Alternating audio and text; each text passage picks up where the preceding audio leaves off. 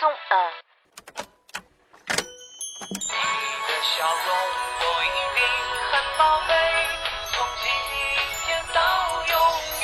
您正在收听的是法尼时间。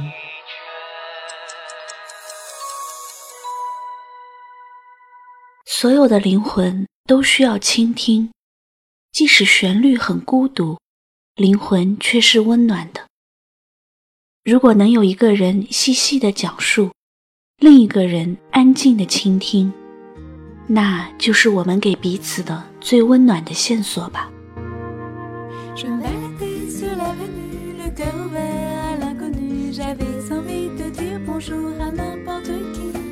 我认识他的时间不长，大抵也就是一年左右，从我上网码字开始。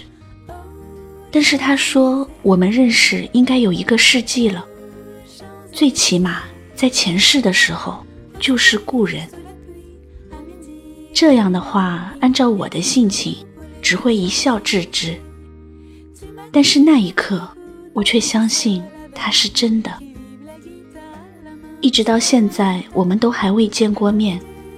他所在的城市离我不远，但也有可能一生都不会相见。我们是在网络上邂逅的，那时候因为封闭在家里，写了很多如《暖暖》《七年》《告别约期》等早期的网络小说。都是在这样一种苍白的心情和时间里写出来的。很多人写信给我，但我一律都是不曾回信，因为性格低调，喜欢把自己隐匿在阴暗的地方，所以网络上一直都有人传言我的神秘。其实也就是不喜欢露脸而已，因为太懒，不愿意和别人沟通。基本上写信来的人不见回复就会消失，但是他是持之以恒的一个。我的每一个上传的帖子，他都有回复，一份贴在论坛上，一份发到我的信箱。回复写得很简洁，寥寥几句，但我看得出来他看懂了，而且我读得出里面的欣赏和专注。他在等待我的回应，我依然按照自己惯有的方式，一封封的读，沉默无言。终于在又一封信里，我看到他在给我小说的回复后面，加上了几句情绪化的语言。他说：“如果你反感我一直给你写信，就把我的这封信原文退回。首先让我知道自己以后可以不再做这件事情。”再者，也算是让我有一个理由自我安慰。终于收到了你的一封回复，似乎有点生气的语调。就在那个夜晚，我给他写了一封信。我说：“你所有的邮件我都认真看了，现在也给你回信了，是想告诉你，你是懂得的人。”就是这样认识的。他说想听听我的声音，于是按照他写在 email 里面的电话号码拨了长途过去。没有事先和他约定，是在吃完晚饭的时候随心所欲拨的。接听的是他本人。他说电话铃一响，他就有预感是我打来。我说是吗？于是我们两个人在电话里笑了起来。第一次的声音接触，感觉很亲切自然。他的声音是清朗醇厚的那种，很心平气和，不是普通年轻男孩说话的方式。我们在电话里谈了会儿话，放下电话的时候，我在短短的一段时间里。感觉自己的心柔软而温暖，因为和一个有沟通默契的人对话，愉快的感觉像吃杏仁一样，嚼完以后芳香绵延。然后我想起来，他笑起来的声音很熟悉，虽然我不知道曾经在何时何地听到过这样的笑声，但是我记得的。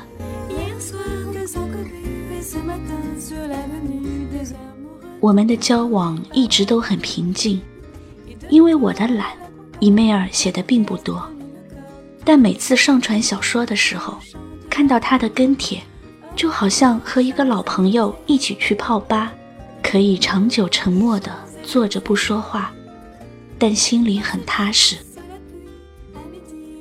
在很多次电话交谈里，我是沉默倾听的那一类，可是他是例外。我对他说很多话，情绪化的、脆弱的、反复的，他始终在那里倾听，并且给我精确的回应。当我发现自己对他开始依赖的时候，是一有什么事情就想打电话给他，和他商量。包括我写的小说，一贴上网，我第一个寻找的就是他的跟帖。现在想起来，那时候的心情其实是一种幸福。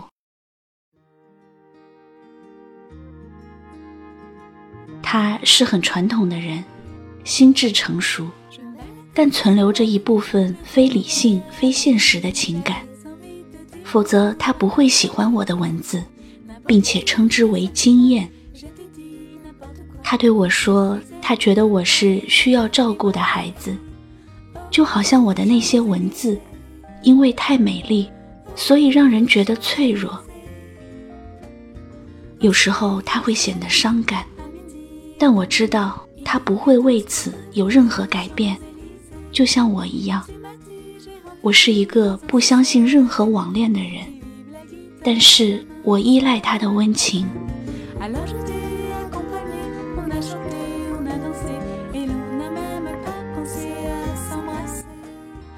岁末的时候，我结束漂泊，开始新的工作。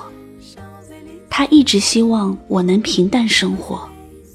他说他宁愿不再看到我的任何文字。虽然他很喜欢，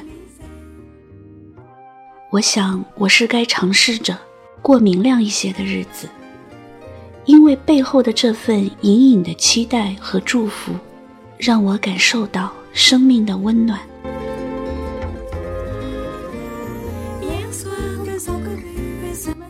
他终于结婚了，带着他常常对我提起的漂亮而单纯的妻子，去北京举行婚礼。然后在论坛上，我看到他贴的关于在广场看烟火的帖子。他说，看到烟火绚丽的升起，然后熄灭的时候，他的眼里有了泪光。我知道他是写给我看的，他知道我会上网去看。他寄过一份礼物给我。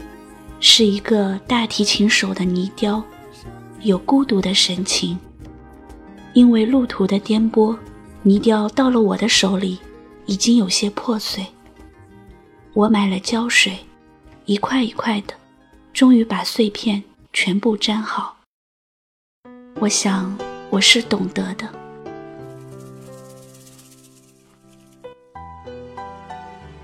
所有的灵魂都需要倾听。即使旋律很孤独，灵魂却是温暖的。虽然我们给彼此的，也就是这样一份温暖的线索而已。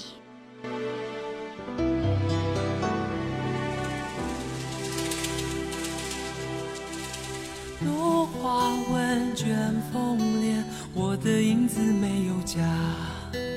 太阳红，摇动。流浪何时能停泊？黑色忧郁，红色的痛，逃不出你的眼眸。蓝色的星星中话语，翻不出你的手掌心。